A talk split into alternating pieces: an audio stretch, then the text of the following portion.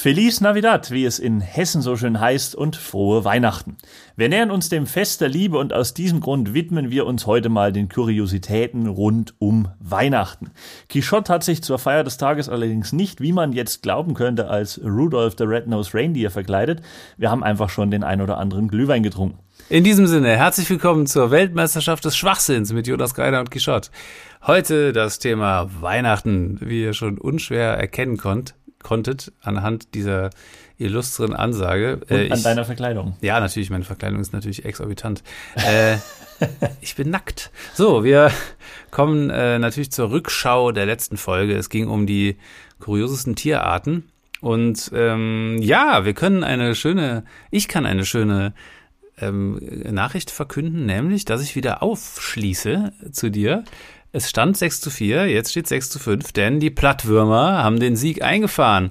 Das Penisfechten hat euch anscheinend überzeugt. Ja, leider. Ein, ein, ein verzweifelter Versuch, äh, den, den großen Rückstand irgendwie aufzuholen. Und dann steht es jetzt leider wieder 6 zu 5. Ich sagte, die großen Kämpfe der Welt werden unter der Gürtellinie geworden. so, wir kommen also zum neuen Thema.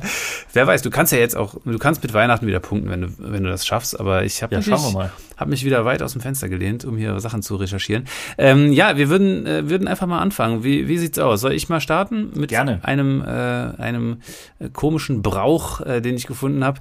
Äh, es geht nämlich um, wir gehen nach Schweden äh, und es geht um einen Ziegenbock, der da mit von der Partie ist und ähm, der äh, ja, Hintergrund dieses, dieses Brauches ist, dass im kleinen Städtchen Gävle, äh, da man wohl gedacht hat, äh, am ersten Adventswochenende des Jahres 1966, kommt Leute, wir stellen einfach mal so einen schönen 13 Meter hohen Ziegenbock aus Stroh auf und gucken mal, ob das nicht eine schöne Tradition werden könnte. Ich weiß auch nicht. Es gibt ja so Trendsetter, die einfach ein Gespür haben für geile Trends und das muss so jemand gewesen sein. Denn ähm, das wurde eine Tradition, aber offenbar hat sich der Typ wahrscheinlich äh, so ein bisschen geirrt in der Art und Weise. Das war so die klassische Idee, der, der, der Mann kommt so von der Toilette und sagt, Schatz, ich hab's. Ja, ja, genau. So ich ein bisschen. Aber dann macht Schatz was völlig anderes mit der Idee und äh, du denkst dir dann, okay, so habe ich mir das nicht vorgestellt. Denn so ist das passiert. äh, gesagt, getan, das Tier stand äh, da, sah prächtig aus und alle dachten sich, geil, äh, eine 13 Meter hohe Strohziege, Skoll. Ähm, Dachten das denn wirklich alle in Gävle? Nein, eine kleine Gruppe Gävler äh, oder vielleicht auch nur eine einzige Person, das weiß man nicht, äh, wollte jedenfalls dieser Tradition gegenüber Widerstand leisten und zündete das Ding an. Muss man aber auch sagen, lädt natürlich auch ein. Ne? Also 13 Meter Strohziege, das ist schon auch, der Pyromane lacht. Äh, naja, jedenfalls äh, folglich versuchten dann ähm, natürlich jedes Jahr, weil derjenige oder diejenigen, die sich diese Strohziege ausgedacht haben, diese, diese, sagen wir mal, positive Tradition äh, mit der schönen Ziege machen wollten. Äh, da haben sie natürlich gedacht, ja, das versuchen wir jetzt nächstes Jahr wieder, denn wir wollen eine Tradition daraus machen. Das haben sich aber die Pyromanen auch gedacht. und folglich ist das jetzt jedes Jahr quasi so ein kleiner äh, Wettlauf zwischen ähm, Ziegenbinder aus Stroh und äh, Leuten, die eben mit äh, aller Art von Feuer rumlaufen, um das Ding anzuzünden. Und ähm, das geht so weit, dass im Jahr 2005 äh, tatsächlich zwei Leute als Weihnachtsmann und Lebkuchenmann verkleidet das mittlerweile eingezäunte und von Wachpersonal geschützte Tier mit Pfeilen in Brand setzten. Also es ist schon richtig geil, was da abgeht. Auch nicht äh, schlecht. Es ist auch so ein bisschen wie, wie weiß ich nicht, so wie, wie, wie dieses, ähm, wie diese Rollenspiele, ne? so Capture the Flag oder so. Also es ist die, die, oder, oder, oder, oder Counter-Strike, so. Man versucht so, die eine Partei versucht irgendwie zu schützen, die andere versucht, the bomb zu planen. wenn im Wirtshaus irgendjemand anfängt, so ein Kartenhaus zu bauen. Ja, ja. Es findet sich immer einer. Der blöd pustet oder an den Tisch. Ja, aber nicht am Anfang, sondern immer. Ja, klar. Kurz ja, diese Sadisten, das ist schon. ja, ja, auf jeden Fall ähm, ich kann es irgendwie so ein bisschen nachvollziehen. Ich frage mich halt, wie das ist so, äh, weil das ja schon auch ein äh, ja, so einen strafrechtlichen Hintergrund haben könnte, gerade wenn du da äh, mitten in der Stadt irgendwie so ein 13 Meter hohes Teil anzündest, das kann ja doch auch mal ein bisschen Funken schlagen. Ja, naja. Vielleicht schleust die Polizei zur Ermittlung einen Strohmann in die Sekte ein. Ja, ja, ja, ja, okay, ja, ist auf jeden Fall auch, äh, die Leute haben natürlich auch wahrscheinlich ordentlich an dem Kahn, Stroh 80 ist da das Stichwort. So, wir kommen, äh, auf jeden Fall ähm, ist es so, dass äh, nicht nur mittlerweile eben diese Leute versuchen, das Ding anzuzünden, äh, Äh, sondern es, man kann mittlerweile wirklich recht lukrative Wetten darauf abschließen, ob es gelingt, dass das Tier dann abbrennt im entsprechenden Jahr oder nicht. Und dieser Gävler Bock, der hat sogar einen eigenen Twitter-Account, auf dem er von seinen in Anführungszeichen weihnachtlichen Erlebnissen berichtet. In diesem Sinne, Advent, Advent, ein Böckchen brennt. ist auf jeden Fall. Sehr schöne, eine schöne äh, Story. Äh, sehr schöne Tradition aus, aus Schweden oder im Prinzip zwei verschiedene Traditionen, die ihren Weg zusammengefunden haben. Kann man so sagen. und ich würde sagen, wir bleiben in den nordischen Ländern, gehen noch ein Stückchen weiter nach, äh, nach Norden und zwar ins äh, schöne Island. Und ähm, Island ist ja allgemein als sagenhaftes Land bekannt und deswegen wohnen in Island auch sagenhafte Wesen. Das glauben zumindest, äh, zumindest einige Menschen in Island. So ist Island das weltweit einzige Land mit einer offiziellen Elfenbeauftragten, deren Job, also es ist wirklich eine staatliche Stelle und deren Job ist es, bei geplanten Bauarbeiten zu checken, ob durch den Bau nicht der Lebensraum von Elfen und Trollen beeinträchtigt werden könnte. Das ist jetzt in den Augen der meisten, ne, ist das Quatsch und wir denken uns jetzt so, ah, ist ja also so ein Schwachsinn. Ja, aber äh, dass die Frau einen Posten hat, bei dem sie sich um Sachen kümmern muss, die gar nicht existieren, das äh, ist gar nicht so, gar nicht so unüblich. Ich meine, die FIFA hat ja auch eine Ethikkommission, von daher feel free. So, ähm, was man sagen muss, ist, dass in Island nicht nur generell, sondern natürlich dann auch an Weihnachten diese Sagengestalten eine gewisse Rolle spielen. Und ähm, deswegen gibt es in Island auch nicht einen Weihnachtsmann, sondern 13 Julasvenare. Das sind äh, kleine Trolle, die in Weihnachtsmanngestalt unterwegs äh, sind, aber ähm, eben nicht ganz normal wie der Weihnachtsmann einfach nur als Einzelperson am 24.12. kurz vorbeikommen und äh, Geschenke abliefern, sondern ähm, die äh, holen sich auch Sachen. Also die, die bringen zwar Geschenke mit, aber sie treiben auch allerhand Mist. Und ähm, jeder auf seine eigene Weise. Also zum Beispiel nur, um mal drei da als Beispiel zu nehmen, gibt es den Kertasnikir, zu Deutsch der Kerzenschnorrer, der schnorrt Kerzen. Ja, äh, Glugagegir, der Fensterglotzer, der glotzt am Fenster. Oder Hurraskelir, der ähm, Türzuschläger, der sorgt bei Frauentausch für reichlich Obst im Haus. Ab dem 12. Dezember geht's los und dann kommen diese Julas Venare. Jeden Tag kommt einer und ab dem 25. Dezember verschwindet wieder jeden Tag einer. Es ist also ganz schön viel, äh, ganz schön viel los in so einem isländischen Haushalt. Aber damit nicht genug. Es kommen außer diesen Julas Venaren noch Grilla, ein Trollweib, das unartige Kinder frisst und äh, Jula Kötturin, eine Katze, die faule Menschen frisst, wenn sie nicht all die Schafswolle aus dem Herbst bis Weihnachten verarbeitet haben. Ähm, ja, ziemlich hart, dass sich da alle gegenseitig fressen. Und man muss sagen, das ist in Island auch gar nicht so, so easy, weil die haben ja nur 350.000 Einwohner. Äh, das ist, also, wenn du da so hart bist, ne, und die Katze und, äh, und dieses Trollweib da jeden Tag irgendwie hunderte von Menschen fressen, wird es irgendwann eng. Ne? Also ich meine, 350.000 Einwohner, das ist quasi so groß wie Wuppertal. Und ähm, ich weiß nicht, ob die sich's leisten können, dass alle gefressen werden, die ihre Wolle nicht im, im Herbst noch so verarbeiten. Also auf interessanter Brauch. Auf jeden Fall, ey. auf jeden Fall. So, das ist auch eine eigentlich eine perfekte Übergang. Äh, Gerade so, wenn es um so um so ja, auch so mystische Sachen und auch so Fabelgestalten geht und irgendwie so, so äh, ja, wobei es ist ja eher so, eine, so ein Bereich aus der, aus der Mythologie ähm, fast schon, äh, ist man natürlich auch mit Hexen äh, gut dabei. Und um äh, eben solche geht's bei meinem nächsten Brauch. Äh, und zwar äh, gehen wir nach Ungarn. Und es gibt in Ungarn diesen äh, sogenannten Brauch des Luca-Stuhls. Äh, die Tradition. Ähm, das was mit der App zu tun. Genau. Klar. Äh, ja, äh, auf irgendeine Art und Weise äh, geht es da auch um Begegnung äh, bei, meinem, äh, bei meinem Brauch. Du musst da sitzen, bis du deine Kontaktdaten in ein Formular eingetragen hast, wenn du die App nicht hast. Äh, genau. Äh, es geht um Hexen, die da eine Rolle spielen und so ein gewisser Stuhl. Es ist nämlich so, dass man ähm, mit dieser Sitzgelegenheit, also mit dem Lukas-Stuhl, äh, sich vor den Hexen schützen will. Der Hexenstuhl äh, könnte auch ein äh, mystisch angehauchter Fäkalporno sein. Oh Gott. Äh, Aber in manchen Köpfen geht Seltsames vor. Das ist auch mystisch, was in deinem Kopf absolut. vorgeht, in dem Moment, wo du, wo du das aufgeschrieben hast. Es ist gemystisch. ähm, und äh, es geht um was vollkommen Seriöses natürlich in dieser Stelle. Nämlich, am 13.12. wird aus genau sieben Holzarten ein Schemel gebaut, der aber erst an Heiligabend fertiggestellt wird. Dann wird das Teil mit zur Messe genommen in die Kirche und man stellt sich drauf, um Ausschau nach den Hexen zu halten. Wenn man dann eine entdeckt, rennt man mit dem Stuhl nach Hause, natürlich nicht ohne Mohnsamen auszustreuen, damit die Hexen bei der Verfolgung durch das Aufsammeln der Samen aufgehalten werden. Das ist so ein bisschen wie Hänsel und Gretel rückwärts irgendwie und mit anderen, aber egal. Jedenfalls zu Hause angekommen, wird dann der Stuhl ins Feuer geschmissen und die Gefahr ist äh, gebannt.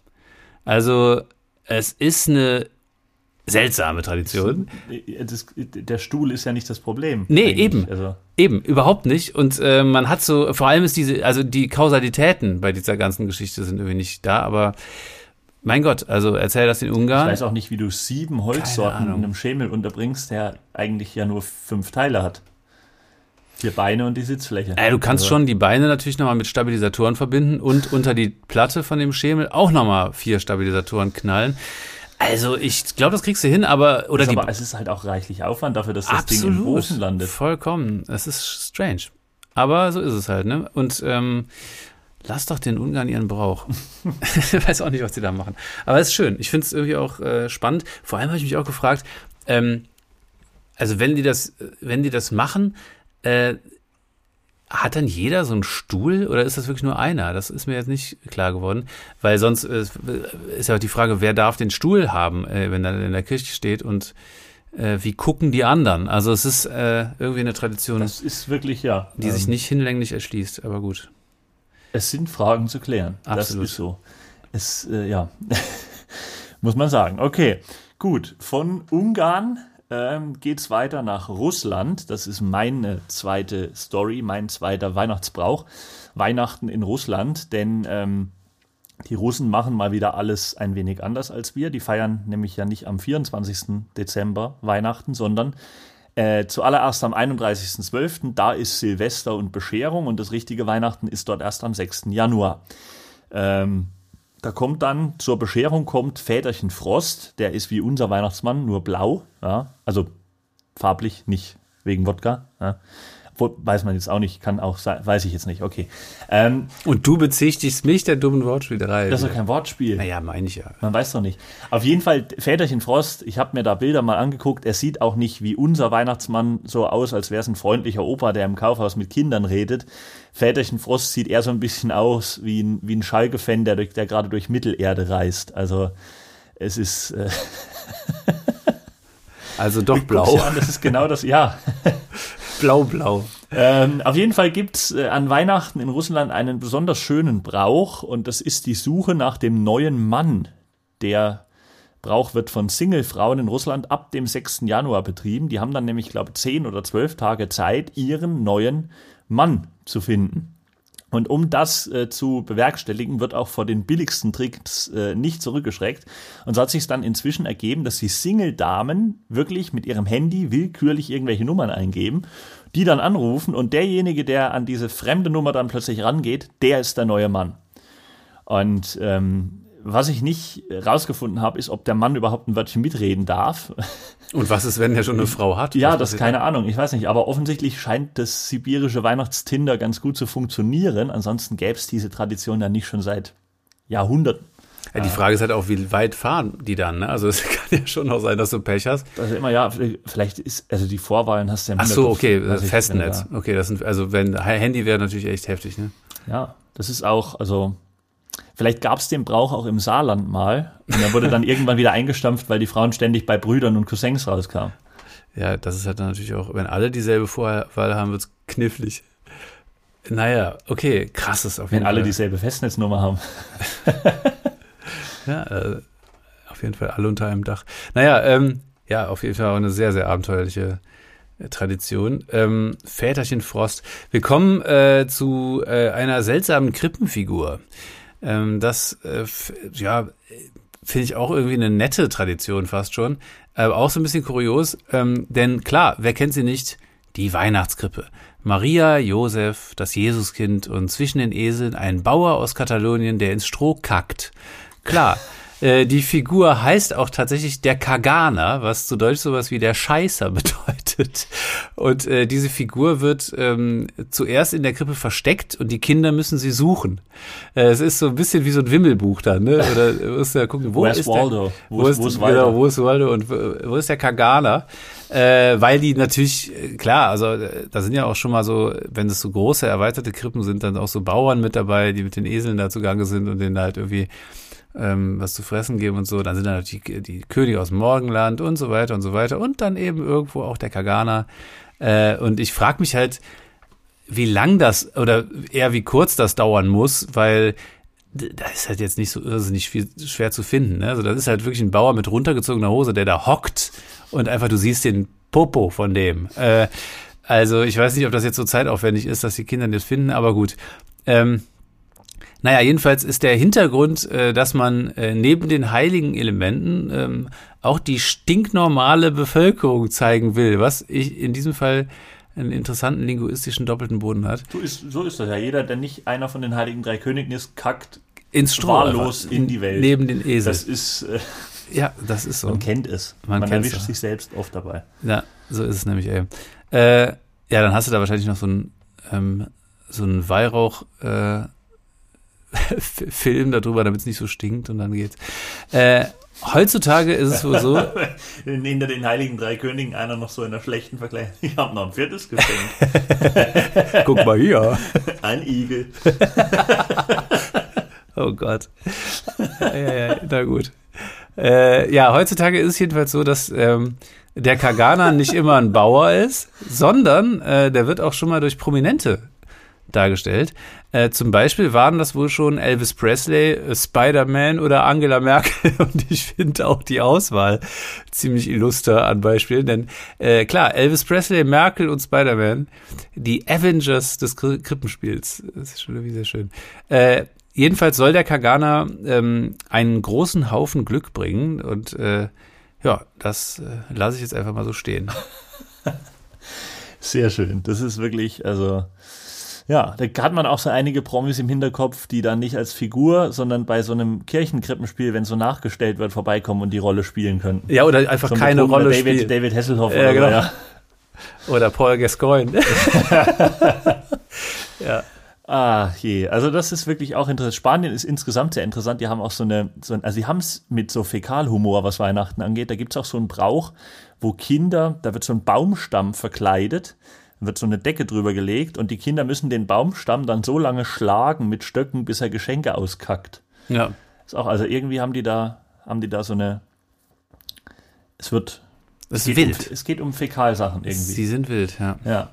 Ähm, ich komme zur dritten und letzten ähm, Weihnachtsstory, zum dritten und letzten Weihnachtsbrauch. Den habe ich äh, auf den Namen der ungebetene Gast getauft. Das war ja schon mal der Titel mhm. einer meiner Geschichten bei den peinlichsten Auftritten. Ich erinnere das mich. allerdings ist kein Weihnachtsbrauch, sondern es geht hier um eine andere Geschichte, aber es geht auch um einen ungebeteten oder sagen wir mal ungebeteten. Un ungebetenen. Unge Gerade an Weihnachten. Der ungebetete einen, Gast. Einen ungebetenen und einen, ähm, ja, besser gesagt, eher unerwarteten Gast. Und zwar in Polen gibt äh, diese Tradition, neben der Angewohnheit, sich abgegessene Fischgeräten in die Geldbörse zu stecken, weil das dann angeblich Glück bringen soll, ähm, ist es in Polen gang und gäbe, beim Weihnachtsfest für eine Person mehr einzudecken beim, am Esstisch, ähm, weil man damit Gastfreundlichkeit zeigen will, falls jemand spontan vorbeikommt, der eigentlich weder eingeplant noch eingeladen war. Also falls jemand halt einfach sagt, Mensch, gucken wir mal, ob hier was ist heute.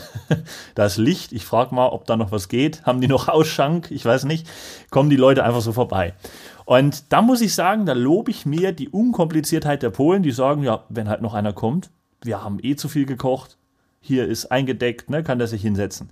In Deutschland wäre das ohne weiteres absolut nicht machbar, weil ich glaube, in Deutschland müsste man vorher einfach eine ganze Reihe von Fragen und auch Schreibkram erledigen, bis das irgendwie machbar wäre. Ne? Also Ist er Vegetarier, Veganer, glutenfrei? Ist er schlimmstenfalls vielleicht Anti-Alkoholiker? Ja, zählt dann Radler als Getränk? Ich weiß es nicht. Mag er Kängurufilet? Ist er geimpft, genesen? Und wenn nicht, reicht ein Selbsttest? Bringt er den selbst mit? Oder ist das unser Geschenk für ihn? Was denken die Nachbarn? Hoffentlich ist er nicht aus dem verhassten Nachbardorf. Was ist, wenn er Fischgräten in der Geldbörse hat und stinkt? Man weiß es nicht. Hat er die Datenschutzvereinbarung schon unterzeichnet, dass wir die Fragen überhaupt stellen dürfen? Was hält er von Anton Hofreiter? Vielleicht ist es Anton Hofreiter und die Frisur, die geht ja gar nicht, den können wir doch nicht hier. Äh. So, und in Polen ist das so schön unkompliziert, da ist egal was passiert, es kommt einer und die sagen, hi, setz dich, frohe Weihnachten. das finde ich eigentlich ziemlich geil. Das ist eine super Tradition. Weißt du, ob das noch pra also wirklich praktiziert wird? Also gibt es auch Leute, die sagen, oh, weißt du was, an Weihnachten wird dieses Jahr nicht gekocht, ich fresse mich durch die Nachbarschaft. Ich kenne das nur von meiner Familie, da wird aber das ein bisschen anders bei uns. Bei uns wird ähm, für weniger Personen eingedeckt in der Hoffnung, dass einige nicht kommen. Ja, ja das äh, klappt auch manchmal mit mäßigem Erfolg wahrscheinlich. Ja, mein Teller ist schon weggeräumt. ja gut, du bist auch auf der AIDA. Geil. Naja, vielleicht auch nicht. Bin ich das? Ja, ich weiß es nicht. Man munkelt. Gut, ähm, Liebe Leute, das war im Endeffekt schon unsere ähm, Folge für heute. Die ist ein bisschen kürzer geworden als die anderen. Ähm, aber das liegt auch daran, dass Weihnachten vor der Tür steht und wir müssen noch Geschenke kaufen. So. Und Quichotte will unbedingt noch einen 16. Glühwein, deswegen sind wir am Ende angekommen in der heutigen Folge. Ja, wie gesagt, ich Skoll äh, und ähm, muss außerdem noch einen Ziegenbock anzünden. Von daher, äh, meine Zeit ist rar gesät. Ja, ich muss mir noch überlegen, wer zu Hause bei mir der Kaganer wird. Ja, ja, ja, ja, ja, ja, im Zweifelsfall muss ein Selbstversuch machen. Weiß man auch nicht. Ja, Leute, jedenfalls, äh, auf jeden Fall frohe Weihnachten euch. Ähm, guten Rutsch und äh, wir hören uns dann im neuen Jahr in zwei Wochen wieder mit einer neuen Folge der Weltmeisterschaft des Schwachsinns. Es hat mir wieder großen Spaß gemacht, mein Lieber. Auch dir. Mir Schön. auch. Frohes Fest. Und in diesem Sinne, frohes Fest und guten Rutsch ins neue Jahr. Danke wir sind dann in der ersten Januarwoche wieder mit einem neuen, mit einer neuen Podcast-Folge available im Jahr 2020. 22. Ein Feuerwerk zur Begrüßung des neuen Jahres. Ein Feuerwerk der guten Laune, sozusagen. ein Blumenstrauß der Liebe. Ein Potpourri an, an Kuriositäten. Ulk. So. Tschüss. Ciao.